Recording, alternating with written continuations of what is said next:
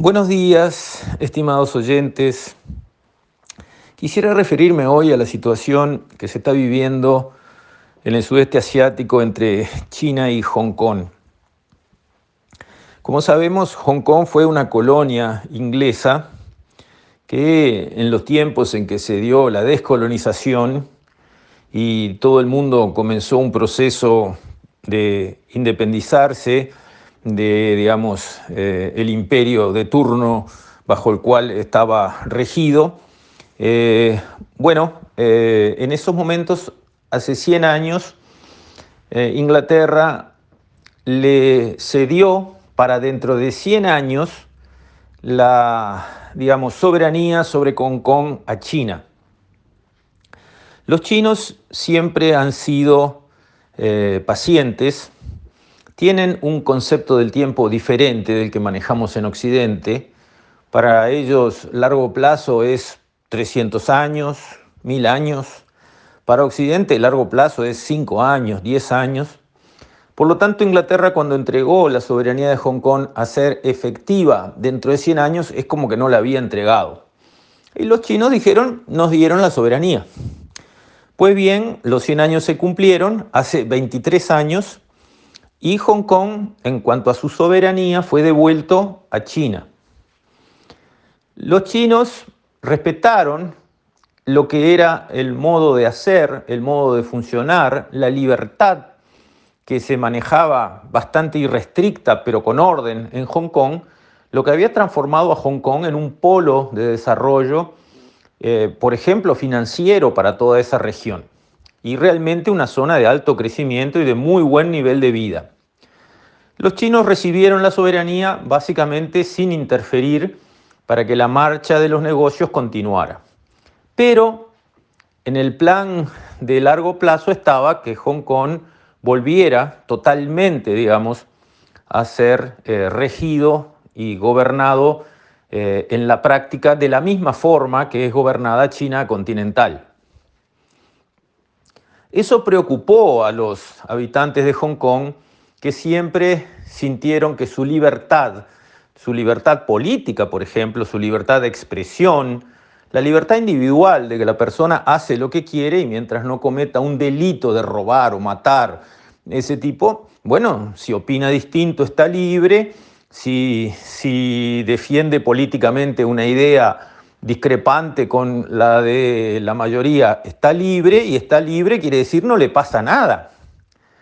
Bueno, eso entraba dentro del marco de un país, dos sistemas, bajo el cual también entraba Taiwán, una provincia eh, rebelde donde Chiang Kai-shek, cuando pierde frente a Mao, con sus tropas eh, se refugia en la isla de Taiwán, es protegido, digamos, por las potencias occidentales para que no fuera perseguido y también derrotado en la isla, obviamente, y allí crea un país para los taiwaneses un país independiente que es reconocido por algunos países en las Naciones Unidas este, y donde ha reinado la libertad y Taiwán ha progresado mucho, mucho antes de que empezara a progresar China reconociendo la libertad en algunos aspectos de su vida, como por ejemplo el comercio, los negocios, pero no en otros, como por ejemplo la política, la libertad de expresión, y etcétera, etcétera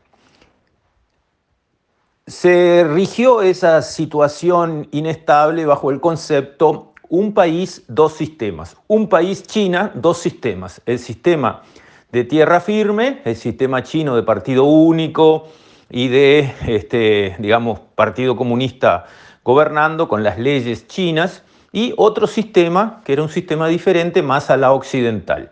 Pero era un solo país y el país era China.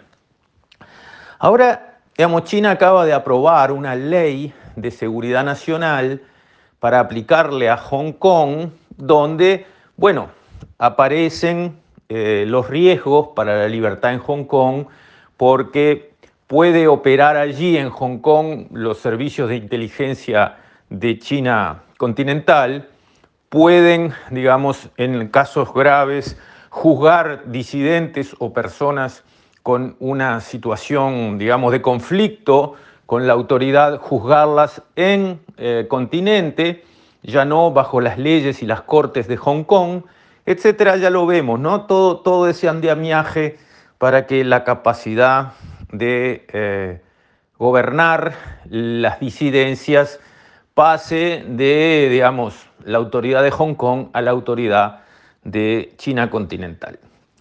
Esto es entonces eh, el primer movimiento claro hacia el fin del sistema un país, dos sistemas políticos. Con la lentitud china, la paciencia china y el largo plazo chino, ya queda muy claro que se avanza hacia una China, un sistema. Es un cambio cualitativo muy importante que se está dando frente a nuestros ojos ahora. Creo que son temas de los chinos y deben resolverlo los chinos. Yo siempre defendí mucho la no intervención. Cuando en algunos países eh, sí y en otros no, porque resulta que para opinar de Venezuela todo el mundo se, se arranca las vestiduras y opina y se mete y presiona, pero de otros países nadie opina y nadie dice y nadie pone el peso eh, para forzar a un país a cambiar su rumbo. Y siempre me pareció mal en todos los casos. Creo que el principio de no intervención, muy, muy, pero muy caro a las largas tradiciones diplomáticas del Uruguay, debe ser mantenido y respetado. ¿Por qué eh, presionar a Venezuela porque su gobierno toma un rumbo y no presionar a Arabia Saudita o a China o a tantos otros países que tienen gobiernos que tampoco son lo que de este lado consideramos que deberían ser. Pero es un problema de quién? Y de los países y de sus habitantes. Ellos deben resolver, ellos deben elegir y si tienen que, digamos, tener un conflicto para saldar las diferencias, y bueno, es su eh, vida, es su historia, es su problema, es su necesidad de encontrar su camino. Y digamos, este, los países de afuera, como decía el gran Obdulio, a mi juicio son de palo. Con esto, estimados oyentes, me despido. Hasta mañana, si Dios quiere.